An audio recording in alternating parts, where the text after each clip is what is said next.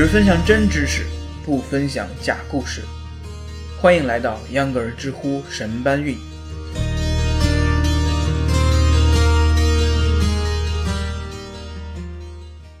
Trailer for sale or rent.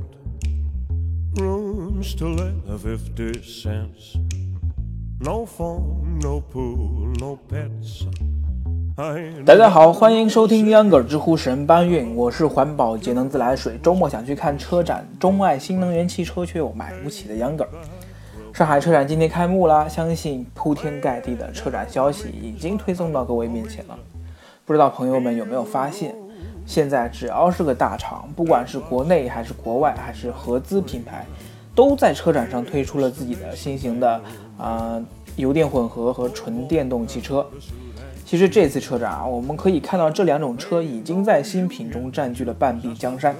新能源汽车已经在燃油汽车日薄西山的过程中冉冉升起了。相信在不久的将来，大街小巷的汽车车牌都将变成绿色的新能源车牌。我呀，今天也蹭蹭上海车展的热度，和大家吹一波电动汽车的好处。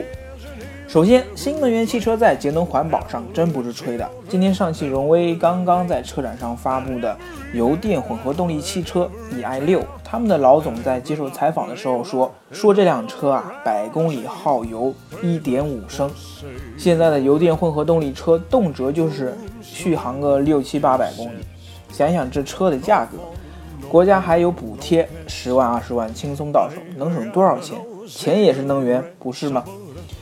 要是说到纯电动汽车，就拿特斯拉来举例，同价位的燃油车百公里耗油都是十升以上的，一年两万公里跑下来，特斯拉 Model S 的电费开销要便宜十倍，省个一万多块钱也是很正常的。新能源汽车的环保节能有目共睹，咱们再说说新能源汽车的核心竞争力，那就是可操控性。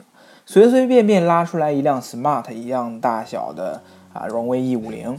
在 Younger 所在的城市，有一种共享分时租赁电动汽车，用的就是 E 五零。秧歌儿是忠实用户，开着这种小车上路，在路上堵车的时候，再也不担心留个两三米的安全距离会被其他加塞车辆插进来，因为他们的起步没我快。看着像 QQ 好欺负，其实我比 Smart 还牛呢。知乎上有人问：电动汽车提速比内燃机快吗？电动车为什么加速那么快？要解答这个问题，首先要知道电机和内燃机的区别。先说说传统的内燃发动机，虽然现在大都是自动挡了，但就算是自动挡，也是有动力档位的。起步是一档或者二档，不同档位的最高速度也是不一样的。想提高速度呢，不仅需要加油门，还需要变速器的帮助。而电机则没有换挡这么一说，一共就那么一个档位。想提高速度，加油门，提高转速就好了。另外，电机的结构也是导致它和普通发动机不一样的地方。我们中学物理就学过电生磁的相关知识。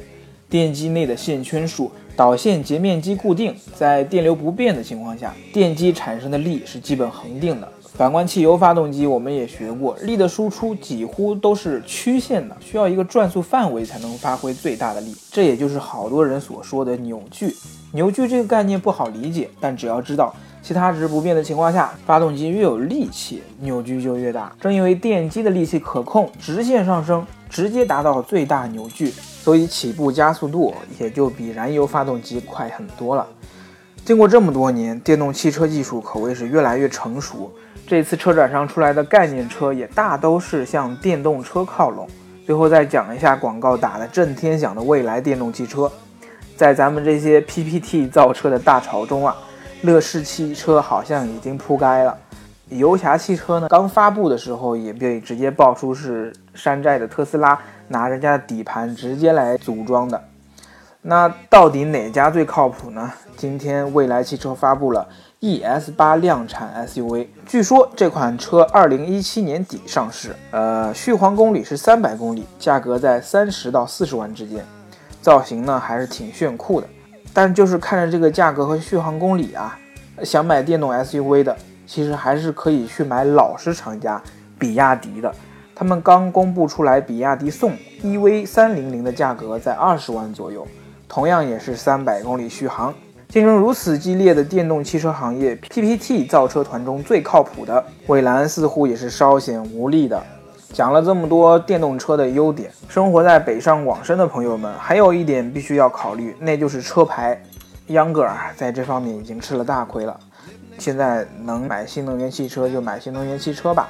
买新能源汽车送车牌，不管你想买上百万的特斯拉，还是十万块的 E 五零，要买赶紧买，省了车牌钱不说，万一哪天电动车也不送车牌了，这几年就是末班车。好了，本期的秧歌知乎神搬运到这儿就结束了，欢迎大家收听明天的节目。在这儿打个广告，今天晚些时候呢，秧歌的电影《地球之旅》呢将如约更新，欢迎收听。